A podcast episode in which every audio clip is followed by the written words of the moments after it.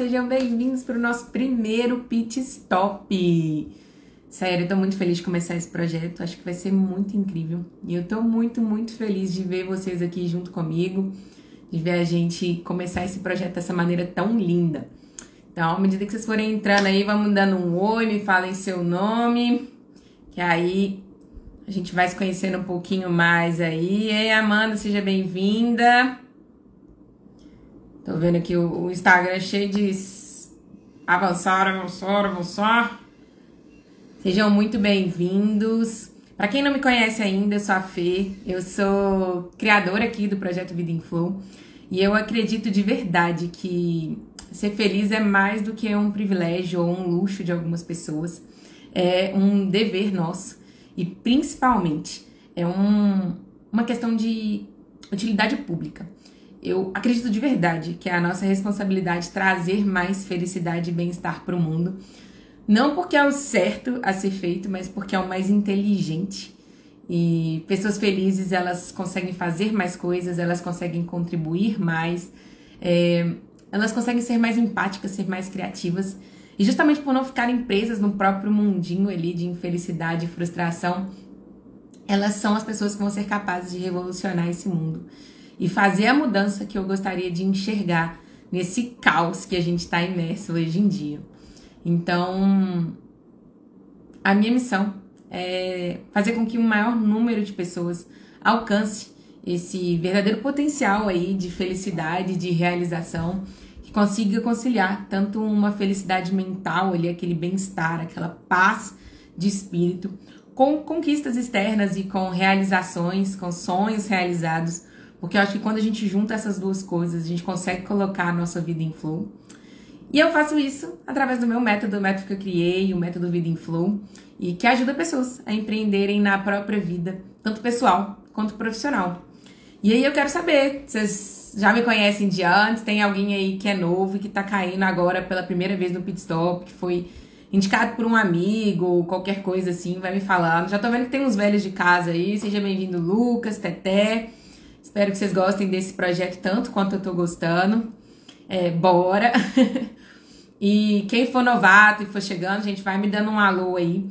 Para quem vai ouvir essa live no podcast lá no Spotify, é, vocês não vão conseguir interagir comigo igual o pessoal que tá aqui ao vivo no Instagram.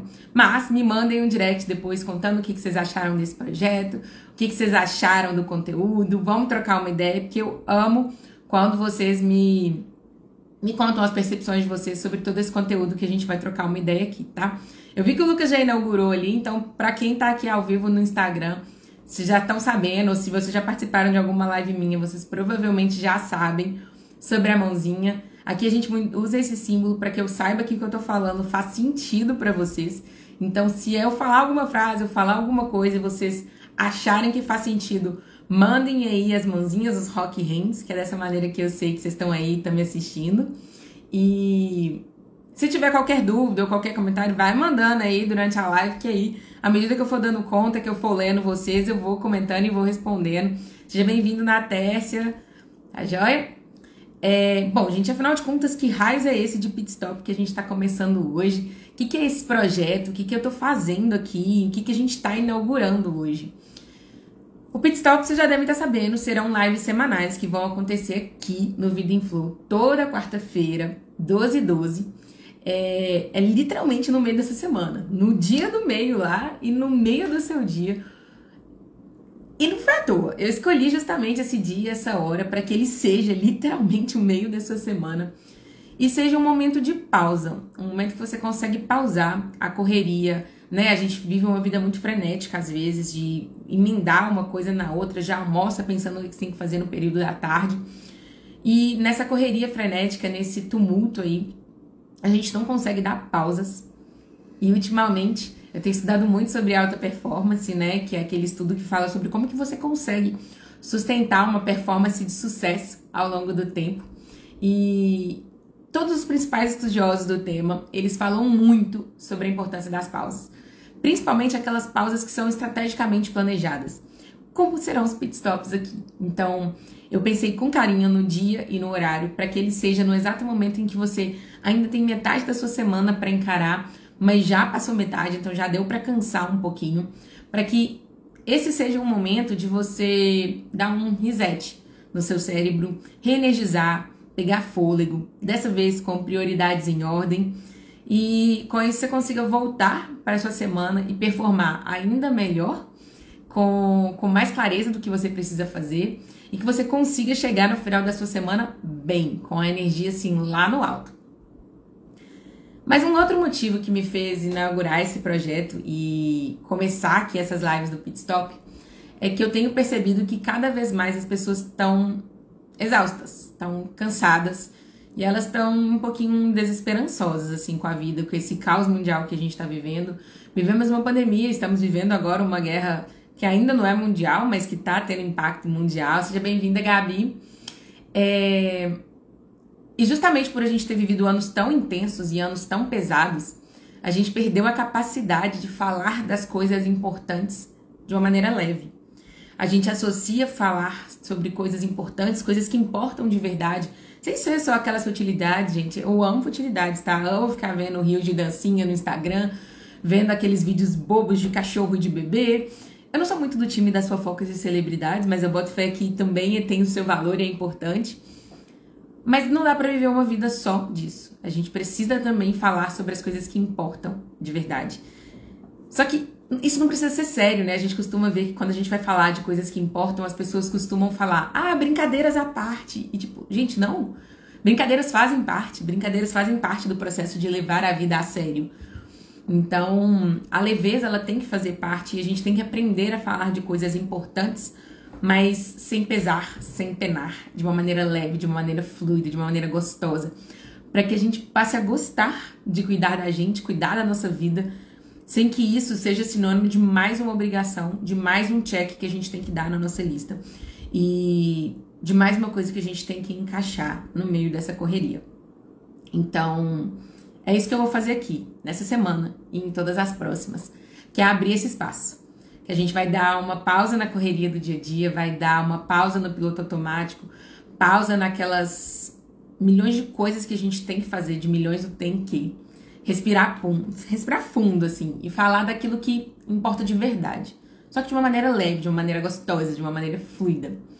E eu espero muito, do fundo do meu coração, que vocês venham comigo, porque eu tô super animada para isso que vai começar. Hoje é só o primeiro passo. Eu gosto muito do conteúdo de hoje, mas tem muita coisa mais incrível ainda para vir.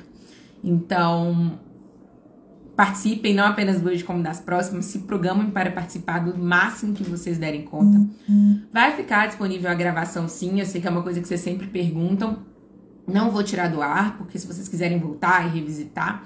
Mas, lógico, né, gente? Venham ao vivo, participem comigo, é sempre mais gostoso quando a gente vê. Seja bem-vindo, Mauro. Quando a gente vê vocês ao vivo aqui com a gente, quando vocês trocam ideia comigo e vão dando os insights, vão dando as perspectivas de vocês. Então, participem ao vivo, enviem, convidem amigos e familiares para que possam participar aqui também, porque é sempre bom ter mais pessoas para a gente trocar ideia. Mais especificamente sobre o rolê de hoje, né? Esse episódio de hoje. O que a gente vai fazer aqui hoje? Se alguém viu os stories ou viu alguma das chamadas que eu fiz aqui pro Pitstop, a gente vai falar hoje sobre as duas armadilhas que mantém a gente presa nesse loop de infelicidade e frustração. E parece uma coisa meio genérica, né? Aquele papo piegas que a gente já tá acostumado, daquele estereótipo de coach e tudo mais, mas não é, gente, funciona demais e eu vou explicar para vocês por quê.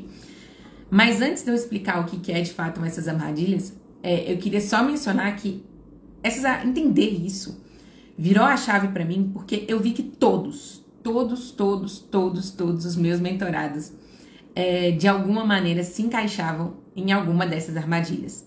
Para um lado ou para o outro, é, eles estavam vivendo em maior ou menor grau alguma dessas duas armadilhas. Então, se você conseguir se reconectar, entender em qual das duas que você tá, ou se você tá nas duas, eu acho um pouquinho difícil, mas pode ser que sim. É, você retoma o poder, que eu acho que é o maior poder que a gente tem na vida, que é o poder de atrás da nossa própria felicidade e para de viver nessa síndrome de Gabriela de eu nasci assim, eu cresci assim, eu vou ser sempre assim. Então, você ganha o poder de fazer diferente. Seja bem-vindo, Pedro. É... Já comecei dando uma passadinha aqui, mas se tiverem qualquer dúvida, vocês vão me avisando, tá bom? E então, basicamente, qual é o rolê de hoje, qual é a nossa agenda, qual é o conteúdo que a gente vai falar aqui hoje. eu vou apresentar para vocês a primeira armadilha, que é a armadilha da venda. Depois eu vou apresentar para vocês a segunda armadilha, que é a armadilha do caminho ou do cabresto. E esses nomes fui eu que criei, tá, gente? Com base nos livros e nos estudos que eu fiz, que eu vi que essas armadilhas se repetiam com nomes diferentes. E essa foi a maneira que eu consegui fazer com que elas ficassem mais didáticas. E é nessa segunda armadilha, a armadilha do cabresto ou do caminho, que a gente vai tratar de conceitos que viraram a chavinha para mim, que é o conceito de paisagem cultural e de regras estúpidas e de engenharia da consciência. Então, espero que se você nunca ouviu falar desses conceitos, você fique aqui até chegar nessa segunda armadilha para você entender mais esse conceito novo, que é muito recente aí nos estudos. Então, acho legal de você conhecer. E depois, lógico que eu não ia só metralhar os problemas para vocês. O nosso terceiro passo é entender como é que a gente faz para começar a se libertar dessas armadilhas. É... Mas antes de começar a falar da primeira armadilha, eu queria perguntar aqui quem tá. Quem recebeu, né, a newsletter, quem recebeu o convite por e-mail para participar aqui dessas lives. Porque naquele e-mail que eu enviei para vocês, eu contei uma história, uma história que é muito pessoal, uma história que é da minha família. E que eu queria retomar caso alguém aqui não tenha lido o e-mail, que não tenha participado. Porque real é importante para a gente entender o que é que a gente está fazendo aqui. Em agosto do ano passado, quando eu terminava o segundo lançamento do GPS, né, que é o processo de vendas do meu curso do GPS, é, se vocês não conhecem, depois a gente pode conversar sobre ele, mas enfim, eu estava terminando um processo, um evento gratuito que eu estava dando. E no último dia desse evento, é, eu passei por um dos piores dias da minha vida, que foi terminar o dia com meu pai na UTI, internado com problema do coração, que a gente não sabia o que que era. É, no meio dessa confusão toda de dias de muito caos, de não saber o que estava acontecendo e o que, que, ia vir, como é que a gente ia solucionar, né? É, meu pai chegou a real correr risco de morte. E o rolê dessa história, assim, que quem não estava me acompanhando ainda no período pode ter ouvido em algum momento, é, é que eu, a gente descobriu que a minha família tem uma doença extremamente rara e que tem pouquíssimos casos no mundo se você quer entender o parâmetro da coisa, a minha família, esses, isso que a gente descobriu depois desse evento da doença, a gente descobriu mais pessoas que têm a doença na minha família do que existem no mundo inteiro catalogados. Então, real era uma coisa muito rara que não tem muitas informações. Essa doença ela, ela foi descoberta só nos últimos anos, não tem nem 20 anos que eles conhecem essa doença. Então, seja bem-vinda aí, Priscila. É... E por que eu tô te contando essa história? Porque quando eu vivi essa, esse, essa situação, olá, Sara, seja bem-vinda. Quando eu vivi a situação com a minha família, de descobrir a doença e de entender o que estava rolando e entender o, o caos que a gente estava se metendo e o quanto que significava mudanças na nossa vida, é, a gente recebeu um diagnóstico muito, muito, muito pesado. E na época muita gente olhou pra gente com muita cara de dó, assim, de pena, do tipo, nossa, é, eu entendo, era muito no sentido de compaixão mesmo, de que causa é esse que vocês estão vivendo. Mas por outro lado, que eu acho que era uma coisa que a gente tinha dificuldade de explicar para as pessoas que não faziam parte, que não conheciam a história da minha família, é que a gente tinha um histórico de mortes súbitas recorrentes na minha família. Mortes que ninguém sabia explicar. A pessoa simplesmente caía e morria. E era meio que um, a nossa família era meio que um jogo de roleta russa. Então a gente sabia que em algum momento alguém poderia cair duro. Em cada geração era provável que um, um número grande de pessoas estivessem mortas até os 40 anos, mas a gente não sabia exatamente o que é que estava acontecendo. Então receber esse, receber esse diagnóstico, receber entender isso, é, pra gente foi um, um, um grande alívio, por mais pesado que fosse. Porque a gente tinha agora o poder de fazer alguma coisa com isso. De, de mudar o rumo da nossa história, de mudar o rumo da história da minha família. É, ao receber aquele diagnóstico, por mais pesado que ele fosse, ali se encerrou uma era da minha família. A era em que a gente podia perder qualquer pessoa a qualquer momento. E a gente sabia que estatisticamente isso ia acontecer de maneira frequente. E a gente não sabia o que, que a gente ia fazer para prevenir isso. E é isso que eu espero aqui, com esse conteúdo e com tudo que eu trago para você, não apenas no Bitstop, mas com o Vida de maneira geral, mas especificamente com a aula, com o conteúdo de hoje. Que vocês também encerrem um capítulo na vida de vocês. Um capítulo em que você não sabe mudar. Um capítulo em que você fica nesse looping eterno de, de sofrimento, de frustração, de acreditar que a vida tem mais para oferecer, mas você não consegue acessar. Um, um, misto de não é possível que a vida é só isso, mas por outro lado eu não consigo fazer mais. E a gente fica nesse looping aí de insatisfação, sem ter poderes e sem ter capacidades de mudar ele. E que você sinta hoje um alívio. Um alívio de saber que existem coisas que você precisa fazer. É, receber diagnósticos às vezes é pesado, a gente ganha o dever, o tem que de fazer muita coisa, mas você ganha o direito de escolha. Enquanto você não sabe o que você precisa fazer e onde está o erro, você não tem poder de fazer diferente. E é sobre isso que a gente vai fazer hoje. É hoje que eu te dou o poder de sair desse seu padrão de frustração e de infelicidade e começar a retomar, pedacinho a pedacinho, o, a sua capacidade de construir uma vida diferente e uma vida melhor para você. Bora lá, sem mais enrolação. Sejam bem-vindos quem chegou aí no meio do caminho. Maria Vitória, acho que é Duda, né? Que entrou aí também, Poliana. Bora começar. Se vocês tiverem qualquer dúvida, pessoal, vai mandando aí. Mas vamos lá. Afinal de contas, o que é a primeira armadilha? A armadilha da venda, né? É literalmente, gente, uma venda nos olhos. E essa venda nos olhos é a que impede a gente de enxergar muita coisa na nossa vida. Ela normalmente tem o, o parâmetro mais comum que a gente costuma ver, que é o de não conseguir enxergar o futuro. A gente não consegue saber para onde a gente quer ir, que tipo de vida que a gente quer construir. A gente fica naquela venda de simplesmente não conseguir enxergar. Essa é a versão mais comum da venda e é a que normalmente as pessoas mais me procuram para solucionar. Mas a armadilha da venda ela tem um, dois, duas outras visões que muitas vezes as pessoas ignoram e que elas são o maior perigo da coisa. Que é quando a gente está usando essa venda e essa venda retira pra gente o poder de enxergar com clareza onde a gente está agora. E de enxergar o que tá bom e o que tá ruim. Porque essa venda, ela impede a gente de enxergar as merdas e normalmente a gente coloca ela porque a gente tá com medo de ver o buraco onde a gente se enfiou e aí a gente fala assim, cara, melhor não ver. Entendeu? Melhor não ver, porque eu não vou saber o que eu vou fazer com isso aqui. Então, melhor não enxergar. Mas igual eu falei antes, essa venda, ela te tira o poder de consertar as coisas. Ela te mantém presa num loop de merda. Porque se você não sabe como é que você vai consertar, realmente você não tem chance nenhuma de consertar. E, a te, e o, terceiro, né, o terceiro aspecto dessa armadilha da venda, que eu acho que é ainda mais poderoso, é o de olhar para o passado. Quando a gente tá com, com essa venda nos olhos, a gente não consegue olhar com nitidez e com maturidade para o nosso passado e conseguir enxergar nele todas as pistas do que funciona e o que não funciona para a gente. A gente não constrói o futuro, gente, do nada. O futuro, ele não é um acontecimento. A nossa felicidade, ela não é um acontecimento que muda, uma chavinha que muda de um dia para o outro. Tanto a nossa felicidade como os nossos problemas de vida, né, as nossas doenças de vida, elas são como uma doença física mesmo. Elas não surgem do nada. Elas vêm daquele como um, um resultado tardio de tudo aquilo que a gente vai fazendo. Às vezes, existem algumas doenças que são realmente frutos de uma escolha ou de um, uma coisa muito grande que você fez na sua vida.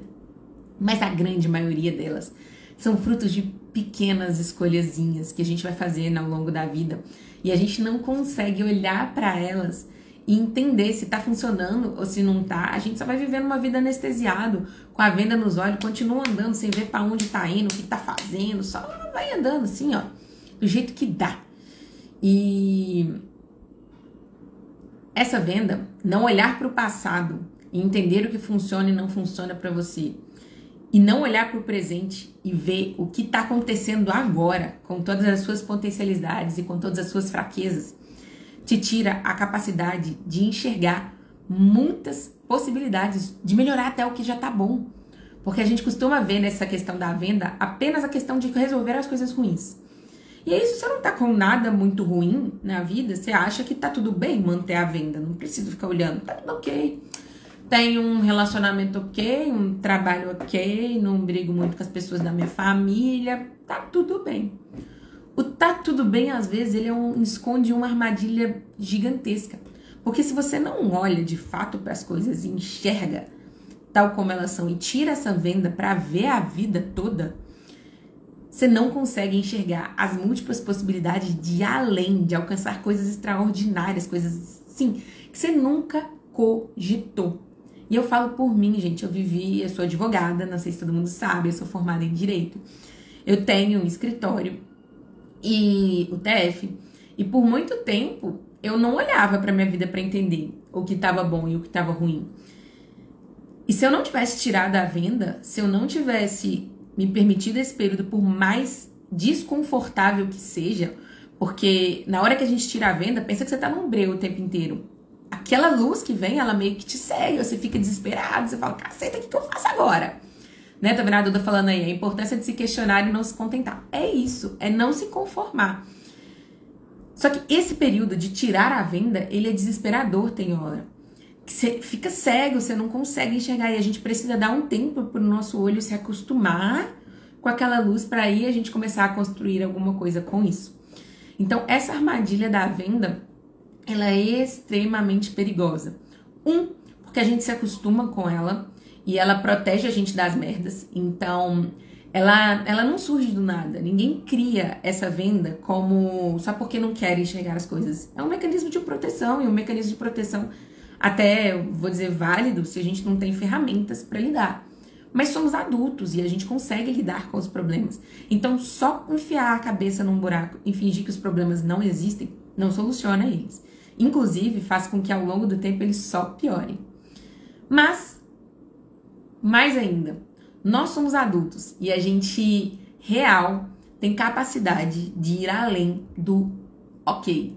Não apenas temos a capacidade, mas eu diria que a gente tem o dever de contribuir com o máximo, de atingir o nosso verdadeiro potencial de tudo que a gente tem para oferecer, de alcançar a nossa verdadeira felicidade, a nossa paz de espírito e também a nossa realização de construir um mundo que esteja alinhado com o que a gente quer ver. E a gente só consegue atingir esse verdadeiro potencial se a gente tira essa venda e se a gente fica ok com esse período que vai demorar até o nosso olho acostumar. E é desconfortável, dá medo, a gente fica querendo voltar à venda logo para não, não passar por esse período. Mas eu te prometo, do lado de cá, que se você tirar a venda e se você se permite esse período de desconforto, coisas incríveis acontecem. Eu vivi uma vida de advogada, uma vida tradicional, num escritório que eu não gostava, numa carreira que me fazia extremamente infeliz, mas era uma carreira que pagava ok, que tinha horários ok, que eu né, conseguia, de certa maneira, conciliar com outros projetos. Então, vai mexer em time que tá ganhando? Vai, mexe sim. Mas mexe com estratégia, mexe com sabedoria. E você só consegue ter essa estratégia, essa sabedoria para mexer de maneira assertiva se você tira a venda e olha para as coisas tal como elas são. Olha para o seu presente e olha para o seu passado, porque o seu passado deixa pistas incríveis daquilo que te faz feliz, daquilo que não funciona para você e olha para o seu futuro e olha fala assim, o que, que eu quero construir daqui para frente. Beleza, olhei para o passado, vi o que não funcionou para mim. Olhei para o presente, estou vendo o que não está funcionando agora e o que não está bom. Beleza, o que, que eu quero construir para frente. E se permitir ter esperança. As pessoas não querem tirar a venda e olhar para o futuro porque querer alguma coisa e não conseguir o medo da frustração simplesmente sufoca. E aí a gente fica com tanto medo de perder uma coisa que a gente nem tem ainda, que a gente nem olha e nem deseja, e nem sonha, e nem planeja. Com medo de não conseguir. Mas, cara, se você não planejar, se você não tentar, se você não sonhar, como é que você vai chegar? Nunca. Então, essa é a primeira armadilha. A armadilha da venda. A venda que a gente coloca nos olhos é aquele buraquinho que a gente cava no chão enfia a nossa cabeça e que não permite a gente olhar com clareza, com maturidade para a nossa vida e olhar para o nosso passado para a gente entender o que, que a gente já trilhou até agora, o que, que a gente já aprendeu e o que, que a gente viu que funciona ou não funciona. Olhar para o nosso presente e entender aonde estão as coisas que estão doendo, que estão machucando e que não estão funcionando. E olhar para o futuro e realmente começar a sonhar e querer coisas a mais e se permitir esperar por um futuro melhor e não apenas esperar, mas construir um futuro melhor. é, e tirar essa venda e suportar. E realmente eu digo suportar porque ele é um período que incomoda. Esse essa transição entre você tirar a venda e você conseguir enxergar as coisas com nitidez, até o seu olho acostumar, sentar com essa venda e você realmente começar a enxergar o mundo com clareza e com nitidez, tal como ele é. Alguém aí, vocês entenderam como é que funciona essa armadilha? Vocês acham que vocês estão nessa armadilha hoje? Vocês conhecem alguém que tá preso nessa armadilha da venda? Se vocês conhecem, gente, manda essa live para essa pessoa, porque eu acho que ouvir isso e ouvir esse conteúdo pode ajudar muita pessoa a virar essa chavinha. E se vocês mesmos não estão presos nela, né? Não tenham vergonha de falar. Ah, eu tô presa na armadilha da, da venda, porque eu fiquei presa nessa armadilha por muito tempo. E eu super me solidarizo com quem fica com essa com essa armadilha por aí, porque ela realmente pega muita e muita gente. A segunda armadilha que é a armadilha do caminho, ou a armadilha do cabresto. Ela tem muito a ver com o que a gente é, reconhece. Essa explicação da venda foi sensacional. Obrigada! Fico feliz aí, gente. Vamos falando o que vocês estão achando, o que vocês estão pensando, que a gente vai trocando aqui. A segunda armadilha, que é a armadilha do caminho ou do cabresto, ela tem muito a ver com aquele efeito manada que a gente já tá, às vezes já ouviu falar por aí, né? Que é aquela ideia de que a gente vai seguindo um caminho, porque tá todo mundo seguindo e tá todo mundo vindo atrás de você, e você vai andando pelo caminho, mas você não para pra pensar no que você tá fazendo ali. E eu gosto de falar do cabresto, porque é como se a gente realmente tivesse um cabrestozinho, assim, ó, na vida. Você até vê o seu futuro, mas você vê o seu futuro e o seu presente de uma maneira muito limitada. Como se só existisse um caminho que conectasse o você de hoje ao seu caminho do, do futuro, assim, aquela pessoa que você quer ser no futuro. E aí, ó, você vai seguindo nessa armadilha, vai seguindo nessa armadilha simplesmente porque é, é como você foi acostumado e tem gente que tá vindo atrás e tá confirmando o que você tá fazendo, a galera da frente tá indo e você tá indo.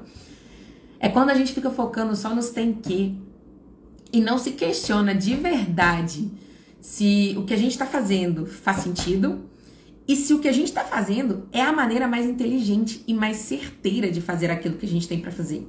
Tô vendo aqui vocês comentando da, da armadilha da venda, né? A Gabi falando, ó, oh, fiquei presa na armadilha da venda por muito tempo.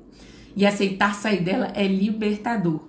É gostoso demais saber que eu posso conquistar mais do que o ok. Ô, oh, Gabi, sério, nossa, fico muito feliz de ver você. E realmente eu acompanho essa trajetória, eu vejo quanto que você está construindo um futuro muito mais do que o ok.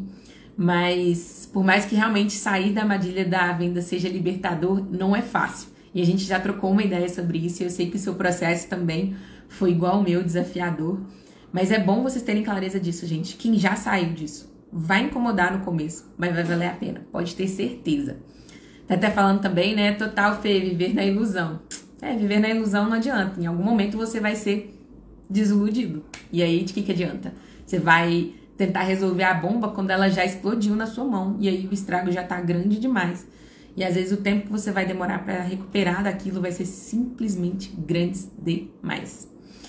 Tirar a venda é bem coisa de adulto. é isso aí. A gente acha que tirar é, que adulto, gente, é uma coisa ruim, né? De ser, ah, é a pessoa que vai ter obrigações, que vai penar na vida, que tem que pagar caboletos. Mas ser adulto é isso também? Mas ser adulto é ter a capacidade e as ferramentas de fazer mais pela gente e pela nossa felicidade do que a gente tinha condições quando criança. É parar de depender das outras pessoas fazendo isso por você e começar você mesmo a construir e a trilhar o caminho que você quer para sua vida. E aí, voltando então para a armadilha do cabresto, a armadilha do caminho, né? É quando a gente fica seguindo esses tenques da vida e aí a gente tem até consciência do que, que a gente está fazendo, a gente tem até uma certa consciência do, do que, que precisa ser feito, do caminho que a gente tem que seguir. A gente não está olhando, a gente sabe onde a gente está errando e onde a gente está acertando.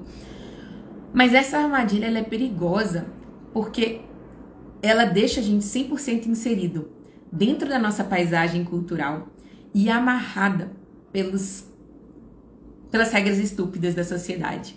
E o que é essa tal de paisagem cultural e regras estúpidas, né, gente? A paisagem cultural são aquelas opiniões, convenções, é, verdades que elas são, na verdade, relativas. Então, que a chuva molha é uma verdade absoluta, né? Em qualquer lugar do mundo que você for, a, a chuva vai cair, a chuva vai molhar. Eu não conheço nenhum lugar do mundo em que não olhe. Se alguém conhecer, pelo amor de Deus, me fale aí, por favor. Mas é, algumas outras verdades, elas são verdades em alguns pontos do planeta e não tão verdades em outros. São quando essas verdades elas estão muito vinculadas a questões culturais mesmo, opiniões e convenções que a gente nem se dá conta de que elas não são verdades absolutas, que elas são verdades relativas. E apesar dessas criações serem irreais, delas serem relativas e se elas serem construções da sociedade, elas são bem reais pra gente. E elas limitam muito a nossa capacidade de explorar a vida. Então, é, a paisagem cultural são a, e as regras estúpidas, e aí trazendo já o conceito de regras estúpidas. Regras estúpidas são aquelas regras assim babacas que a gente adota na sociedade para simplificar coisas que são complexas. São os tenques que a gente cria que ninguém sabe de onde veio, mas que todo mundo acha que tem que seguir porque não tem alternativa. Vou dar um exemplo aqui. Eu sou advogada, falei lá no começo, eu tenho meu escritório e quando eu comecei a montar o escritório, uma das verdades que eu mais escutava é que advogado é chato, advogado fala difícil, que advogado tem que ser sério, né, centrado, que um escritório de advocacia tem que ser sóbrio e que não pode ser zoeiro e, enfim, eu escutava milhões de tanques para um escritório de advocacia. E justamente por escutar esses tanques e essas paisagens culturais é que eu ficava muito com medo de abrir o meu próprio escritório. E foi quando eu consegui virar essa chavinha e dar um zoom out, assim, falar, tá, mas isso é uma verdade absoluta, tipo, um escritório tem que ser assim. Ou as pessoas estão acostumadas com um escritório assim, aí elas acham que para um escritório funcionar ele tem que ser assim. Se alguém aí já conhece o TF, o TF é um escritório todo colorido, inclusive a nossa paleta de cor é bordô e rosa. E a nossa linguagem é extremamente simples, a gente não tem muito muitas formalidades, não tem muito juridiquês, pelo contrário. O nosso Instagram tem memes e bastante zoeiras assim para explicar a realidade da vida dos empreendedores. E eu só consegui cogitar a possibilidade de criar um escritório assim porque eu consegui dar um zoom out nessa paisagem cultural e eu comecei a questionar essas regras estúpidas. Então, quando a gente não dá o nome certo para as coisas e a gente não consegue reconhecer que essas regras estúpidas são de fato estúpidas, a gente faz com que elas guiem a nossa vida, sem que a gente cogite outra possibilidade. E várias vezes essas regras estúpidas, elas são criadas por um porquê. Igual eu falei, elas simplificam questões complexas. Então, né, aqueles ditados populares que a gente escuta. Ah, quem Deus ajuda quem cedo madruga. Existe um porquê naquilo, né? Então, assim, as pessoas olharam para trás e realmente quem trabalhava para né? Antigamente as pessoas precisavam, não tinha luz, então elas precisavam levantar cedo para trabalhar. Se você não levantasse cedo, você tinha menos horas de trabalho. Toda aquela explicação histórica para coisa. Mas o nosso contexto mudou. Será que as regras não mudaram? Será que hoje, realmente, para você ter sucesso, você precisa ser do time que acorda às 5 e meia da manhã e fica aí nessas milhões de regrinhas do 5 a.m. Club? Será? Ou será que existe um jeito diferente? Será que para você ganhar muito dinheiro, você real precisa trabalhar muito? Ou você pode arranjar uma maneira mais inteligente de ganhar mais dinheiro com menos esforço? Então, a gente fica nessas regras estúpidas. Ah, vem fácil, vai fácil. Será? Por quê? Por que ganhar dinheiro tem que ser sofrido? Por que ganhar dinheiro tem que ser penoso? A gente compra essas ideias, essas regras estúpidas e fica inserido nessa ideia dessa paisagem cultural da onde a gente veio e a gente nunca se permite questionar elas e a gente nunca se permite otimizar as coisas que a gente faz. Porque a gente não questiona o que a gente faz hoje e se a gente não questiona, a gente não consegue ver se essa de fato é a maneira mais inteligente e certeira. Às vezes, a gente está até fazendo a coisa certa, Mas tá fazendo do jeito certo? E às vezes a gente não tá nem fazendo a coisa certa porque a gente nem cogita que existe uma outra possibilidade na vida. Existe um outro tipo de vida que não seja nascer, trabalhar, pagar boleto, morrer. É real isso que a gente tem para fazer na vida ou dá para fazer coisas muito mais legais do que isso? E antes de eu trazer, então, é, essas são as duas armadilhas, a armadilha do cabresto e a armadilha da venda. E antes de eu trazer o grande plot twist que a gente vai trabalhar aqui hoje, que é como é que você faz para se libertar dessas armadilhas, que é um conceito que eu demorei muito para poder entender na minha vida, que é o conceito da engenharia da consciência. Eu queria convidar vocês, a quem tá aqui, gente, duas coisas. Fazer a pose aqui, tira um print, posta nos stories, manda para outras pessoas. Eu falei no comecinho da live que a minha missão é alcançar o maior número de pessoas, ajudar o maior número de pessoas a atingirem seu verdadeiro potencial de felicidade e realização. E eu só consigo fazer isso se eu conseguir atingir o maior número de pessoas. Então, eu vou fazer a pose aqui, tira o print, compartilha nos stories, manda a live para algum amigo seu que você acha que tá precisando melhorar, que tá precisando sair desse loop de frustração, de felicidade. Que aí, sim, vocês vão me ajudar. Isso aqui é uma troca. Eu trago conteúdo gratuito para vocês, eu trago tudo que eu sei, tudo de melhor, tudo que eu tenho estudado de mais recente. Preparo esses conteúdos com o maior carinho. E aí eu preciso que vocês ajudem com a parte de vocês, com a minha missão, que é de fazer isso tudo aqui chegar para o maior número de pessoas. Bora lá? Vou fazer a pose aqui, gente. Vocês contribuem, vocês não mandam os prints todo feio que eu tô falando, com as bocas toda torta, não, hein? Vamos lá. Pronto, deu, né? Quem não conseguiu tirar aí, gente, é... depois tira outra. Mas vamos lá. Parte mais interessante do rolê.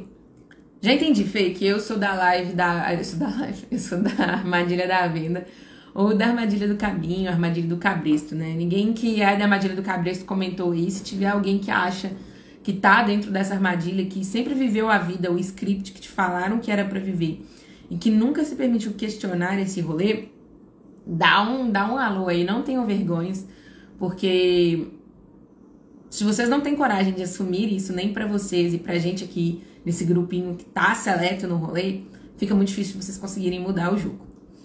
Mas vamos lá. Então, Fê, já entendi qual é a minha armadilha, qual que eu tô presa. E eu tô afim, tô disposta a mudar. Como é que eu faço? Pra quem tá na armadilha da venda, é... a técnica é muito simples. Você vai ter a técnica de raio-x da sua vida e fazer isso com periodicidade. Quem participou, quem assistiu os meus stories no domingo, eu compartilhei muito isso, né? A técnica exata que eu uso para fazer o raio-x é como eu estruturo as coisas, vocês podem fazer da maneira que fizer mais sentido. Mas realmente, separar um tempo na sua vida para de tempos em tempos olhar para a sua vida e olhar para o seu passado e olhar para o seu futuro e desenhar as coisas. Então, eu faço meu planejamento estratégico a cada seis meses. Então, eu te falei que você precisa fazer isso com periodicidade. No meu método, para os meus mentorados e né, dentro do GPS e na minha vida, eu faço isso a cada seis meses. Eu acho que um ano é muito tempo. Então, eu tenho dificuldade para planejar longos períodos.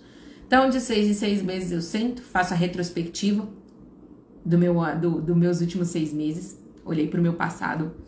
Eu faço o teste do QP dos meus sabotadores e preencho a minha roda da vida. Com isso, eu olho para o meu presente, eu olho as coisas tal como elas estão agora.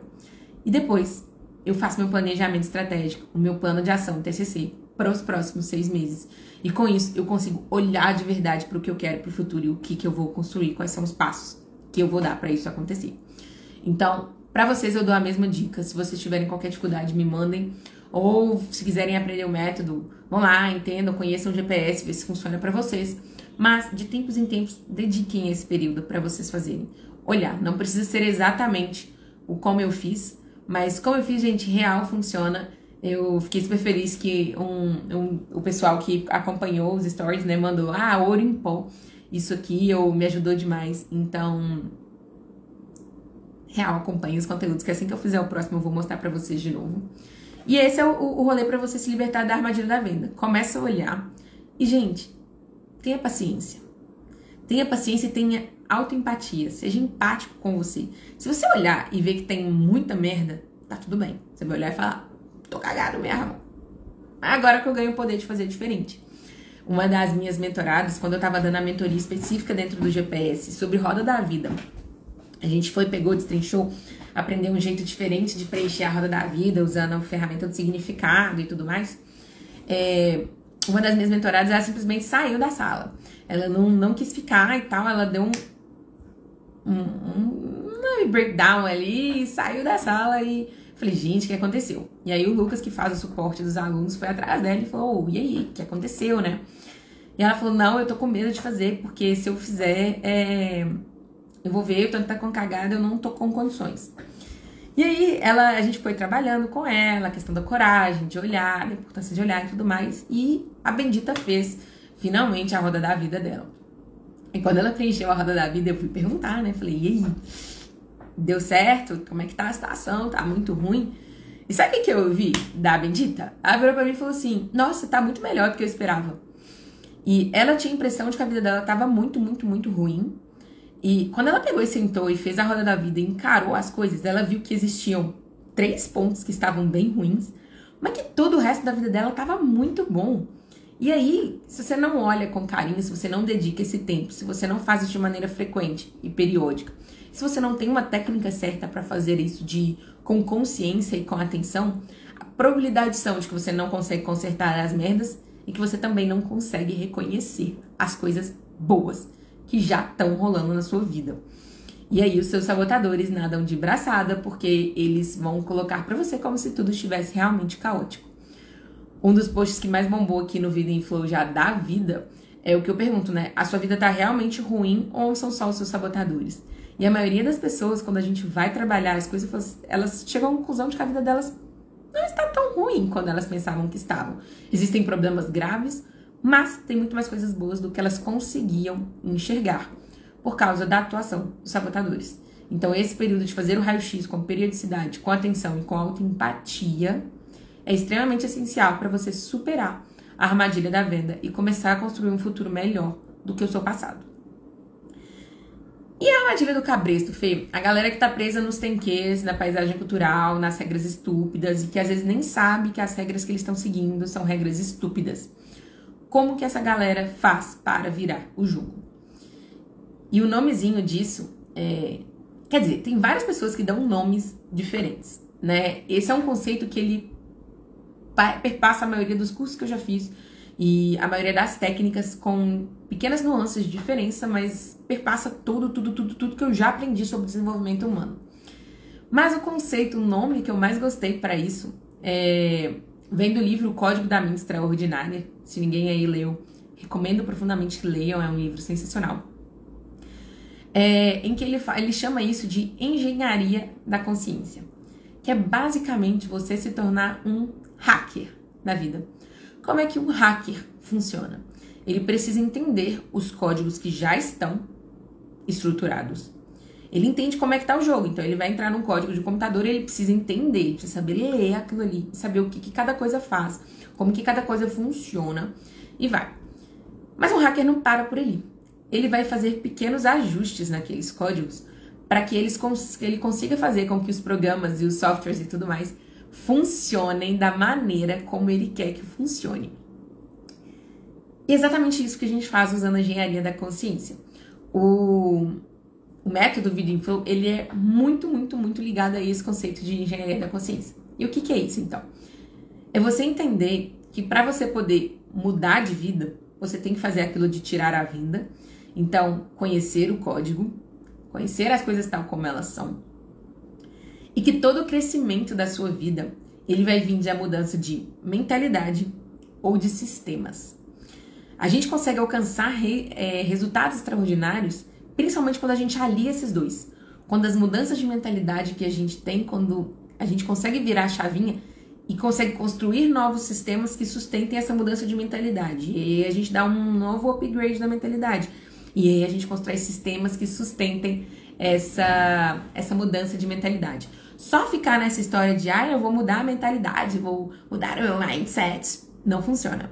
Porque você vai cansar. Você vai mudar na sua mente, você vai entender tudo na cabeça e na hora de transformar isso em realidade, você simplesmente não vai conseguir.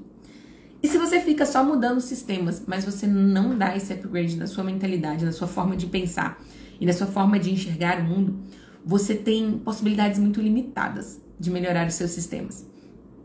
Tem um estudo que eles fizeram que falava sobre o efeito placebo. E o que, que significa? Era um estudo feito com camareiras. Que, que era esse estudo? Eles chegavam e conversavam com as camareiras e mediam lá a saúde delas e a estrutura da casa das camareiras lá para ver como é que elas estavam. Todas faziam um, um check-up completo da saúde delas. Depois eles dividiam as camareiras em dois grupos. Um grupo ia seguir normal, fazendo atividade recorrente de camareira, tal como ela é e tal. O outro grupo passou a receber maneiras constantes mensagens e textos e tudo mais que reforçavam a informação de que as atividades de uma camareira eram semelhantes a uma atividade física e que uma camareira poderia colher os mesmos benefícios de alguém que praticava atividade física cinco vezes na semana.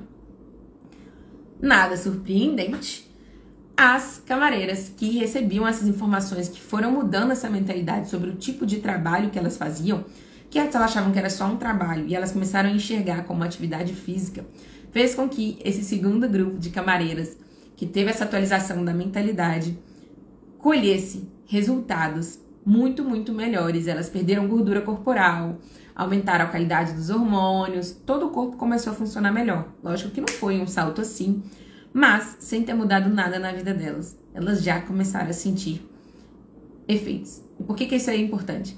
Porque o que a gente crê sobre as coisas realmente influencia a maneira como o nosso corpo funciona e como os nossos sistemas funcionam.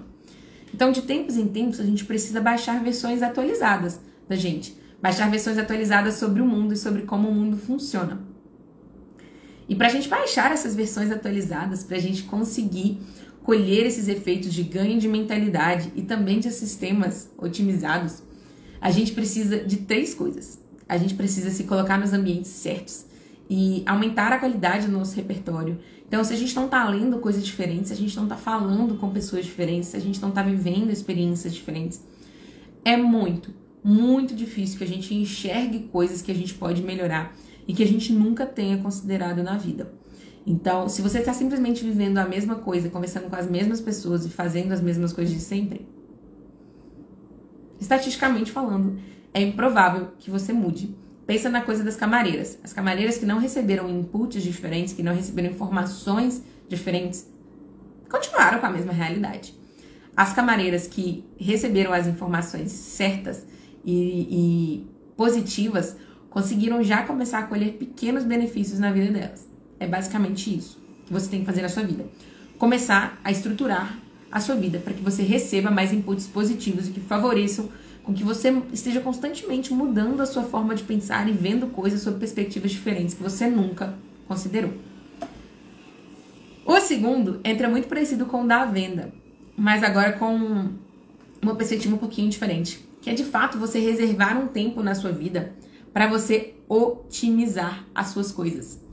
Então, reserve um tempo para você parar e ver quais são as coisas que você está fazendo na sua vida. Essa realmente são a melhor maneira de fazer. Né? Eu vou dar um exemplo muito esdrúxulo aqui, que é a questão do banho. É, quem já, já viu assistir alguma aula minha ou participou de algum curso gratuito, com certeza já ouviu essa história. Então, se tem alguém que já ouviu aí, me conta.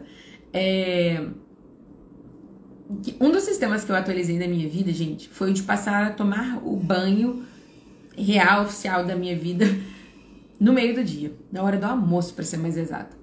É, eu sempre cresci com a ideia de que banho a gente toma no final do dia, na hora de dormir, e é isso aí. Tem que esse que a gente aprende regras estúpidas. Só que no meu caso, é, eu sempre tive muita sonolência após o almoço. Então eu comia e eu ficava muito sonolenta, e por isso eu demorava para trabalhar e a minha produtividade caía muito no período da tarde. Então, fazer uma mudança de sistema, uma otimização simples, de olhar e falar assim: o que eu posso fazer diferente na minha rotina que pode melhorar os meus sistemas? Que é o rolê de olhar e falar assim: como é que eu posso melhorar, assim, com pequenas, pequenas coisas? Como, por exemplo, tirar o meu banho da noite e botar o meu banho na hora do almoço. Tomar um banho gelado na hora do almoço sempre faz com que eu desperte e aí eu fico mais desperta e eu consigo trabalhar e manter a minha performance muito melhor no período da tarde do que se eu fico naquela vai não vai do pós-almoço e do que que eu faço. Quando eu falo para você reservar um tempo para otimizar os seus sistemas, é real separar alguns minutos, de tempos em tempos na sua vida, para você parar e falar: eu tô fazendo a coisa no melhor horário ou do melhor jeito? Eu sempre malhei à noite, mas e se eu malhasse de manhã? Ah, eu sempre tomei isso aqui de café da manhã. E se eu mudar o meu café da manhã? E se eu mudar não sei o que? Eu sempre trabalhei nisso. E se eu mudar de área de trabalho? O que, que pode acontecer? Então, se permitir começar a questionar e separar um tempo para realmente parar para pensar na melhor forma de fazer as coisas. E o terceiro, mas não menos importante, dos itens para você trabalhar quando você está preso na armadilha da do cabresto do caminho é repetir. Repetir e repetir e repetir esse processo várias e várias e várias vezes durante a sua vida. Pensa que é como se fosse um aplicativo que você baixa em você, assim. De tempos em tempos o aplicativo não atualiza. Os caras não estão sempre procurando novas maneiras de fazer o aplicativo e com isso eles estão baixando, criando novas versões. Aí você vai lá, baixa atualizado. Aí passa seis meses, os caras vão lá e falam assim: tem versão atualizada. Aí você vai lá, baixa a versão atualizada de novo. Pois é, na sua vida é a mesma coisa. Você não vai fazer isso uma vez e sentar, pronto, acabou. Não. Torna isso um hábito. Repete e repete e repete. Que quanto mais você for desenvolvendo esse hábito de questionar as coisas, de, de ser mais criativo, separar um tempo para criar novas maneiras de fazer coisas na sua vida, vai ficar mais fácil o processo. No começo vai demorar um tempão para ter uma solução pequenininha, um detalhe que você conseguiu pensar. Você não conseguiu pensar em nada melhor. Mas quanto mais você fizer isso, mais rápido você vai pensar, você vai ter capacidade de pensar em novas soluções, de criar novas realidades, de criar novos sistemas. Vai por mim. Eu tô fazendo isso há muitos anos e hoje em dia eu consigo enxergar possibilidades que antes eu nem conseguia cogitar. E eu consigo fazer isso com muito mais velocidade do que quando eu comecei esse processo, tá? Então, vocês lembram que eu no começo eu contei a história do meu pai, né, da minha família, sobre como que a questão da doença mudou o jogo pra gente? Pois é, é, eu espero que esse conceito de entender sobre tirar a venda, esperar o tempo para o seu olho acostumar, olhar para o passado, presente e futuro realmente faça sentido para vocês. E que vocês entendam que enxergar tudo não é consertar tudo de uma vez. Na minha família, a gente entendeu a doença, a gente entendeu o que precisava ser feito, mas não conseguiu consertar tudo de uma vez. E tem coisa que a gente não tem nem condição de consertar. Pelo menos não hoje não na realidade da medicina de hoje. Então, às vezes, tudo que você vai conseguir com isso é olhar para o problema e falar: não tenho as ferramentas necessárias para solucionar isso hoje.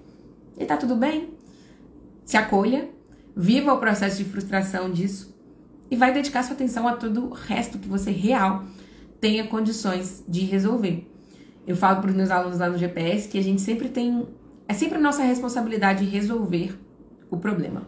Se a gente não tem como resolver o problema, a gente precisa pelo menos resolver a nossa forma de lidar com ele.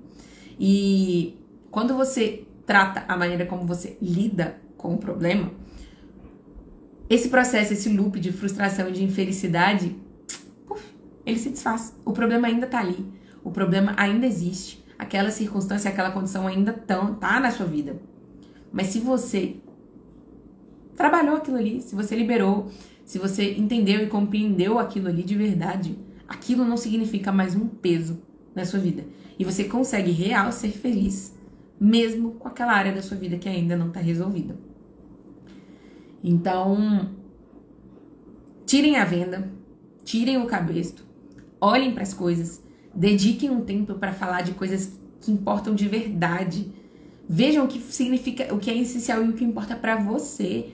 Para de seguir a paisagem cultural, seguir as regras estúpidas só porque alguém te disse que aquele ali é o contexto certo e aquela ali é uma regra absoluta, universal. Questiona essa vida, questiona aí, né? Me questiona, não compra as coisas que eu tô te falando aqui, não. Para e pensa se o que eu te falei hoje faz sentido. Não sai também comprando as coisas dos gurus da internet só porque alguém te disse, você fala assim, pô, essa pessoa estudou, deve ser verdade. Não. Questiona, testa, valida vê o que eu te falei hoje, experimenta na sua vida e fala, pô, Fernanda falou aquilo ali, eu achei que faz sentido, mas vou testar aqui para ver se funciona de verdade. E aí sim você começa a ver se aquilo funciona para você. Então, não compre nada do que eu te falar aqui, nada do que eu nunca te, do que eu falar durante o Vida Info, mas testa, experimenta, valida. O empreendedor, ele nunca descobre as coisas, ele testa. Ele tem uma hipótese, ele acha que aquilo ali é verdade, ele vai, testa, vê se funciona para ele, funciona naquelas circunstâncias. É isso que eu quero que vocês façam com a vida de vocês. Tirem a venda, tirem um cabeço, dê o tempo, sejam empáticos por esse período de adaptação. Mas começa, começa de algum jeito, começa do jeito que dá, da maneira como você dá conta hoje. E se você precisar de ajuda, eu tô aqui. Me manda uma mensagem. A gente vai ver a melhor maneira, se faz sentido para você entrar no GPS, se não tá fazendo sentido nesse exato momento, mas alguma coisa você vai fazer nesse período para começar a dar os pequenos passinhos que você precisa. Mas se você não fizer nada, pode ter certeza de alguma coisa. A situação vai piorar. Porque se tem uma coisa que o futuro não perdoa, é a inércia e a impaciência. Não adianta você não ter a paciência de esperar as coisas acontecerem, de ir dando os passinhos na velocidade possível. Só vai gerar ansiedade e, e cobrança e estresse. Mas também não adianta você não fazer nada, sentar e esperar o salvador mágico, o herói, o príncipe encantado no cavalo branco que vai vir te resgatar dessa vida. Estamos combinados? Esse é só o primeiro rolê do Pit Stop. Esse é só o primeiro episódio que eu comecei a introduzir o que a gente vai fazer aqui. Todos, todos, todos os nossos episódios aqui no Pit Stop, eles vão servir para trabalhar alguma dessas coisas. Então, ou vai ser para fazer um raio-x da sua vida, ou para a gente poder desenvolver novas técnicas para você enxergar as coisas e olhar para o seu passado, ou para você desenhar o seu futuro. Também vai ser para você começar a questionar e enxergar regras que são estúpidas e você ainda não sabe que elas são estúpidas para você dar um zoom out nessa paisagem cultural e nessa correria do dia a dia e parar e dedicar um tempo para falar de coisas que importam de verdade. Eu vou estar tá aqui toda quarta-feira, 12 e 12, para bater esse papo com você. Eu espero de verdade que você esteja aqui comigo, que você se comprometa com esse processo, porque esse é um processo de mudança 100% gratuito. Você não precisa pagar nada, você só precisa estar aqui comigo de coração aberto. E você também precisa experimentar e testar as coisas que eu vou te falando aqui para ver se funciona para você. Faça a sua parte, que eu vou fazer a minha, e juntos a gente vai conseguir fazer grandes, grandes mudanças aí na sua vida. Se cuidem muito. A gente se vê na próxima semana. Me contem como foi esse processo. Obrigada a todo mundo que estava aqui ao vivo. Eu via vocês entrando, eu vi vocês comentando e às vezes não dá para poder parar aqui porque o nosso tempo é corrido para poder debater os assuntos. Um beijo grande para vocês. Se cuidem, que a gente se vê na semana que vem. Tchau!